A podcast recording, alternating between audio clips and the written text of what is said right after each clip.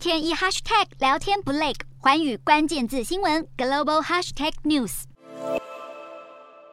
美国联邦参议院国土安全委员会的共和党籍委员二十六号发布报告，警告美国联准会缺乏适当系统来应对中国的恶意行动。中国这些行动的目的是为了搜集美国经济和货币政策内幕消息。这个由共和党主导的调查小组发布报告指出，美国联准会长期遭北京当局渗透，甚至长达十年之久。有联准会经济学家在上海被威胁，不交出机密资讯就会遭到拘禁，还有内部员工受贿，将联准会决策会议资料提供给中。中国。不过，报告一出，立刻遭到联准会反驳，不公正、无事实根据，且未经查核证明。联准会主席鲍尔更致函参议院国土安全委员会副主席共和党议员伯特曼，强调这份报告提到的并不是事实。但伯特曼在接受媒体访问时回应，这份报告是根据联准会所做的内部调查。这份报告还详细描述了五名涉案人员的事例，当中有四个人还是联准会的雇员，这些人和中国官员或大学有关联，但联准会并没有发现违反政策的分享资讯例证。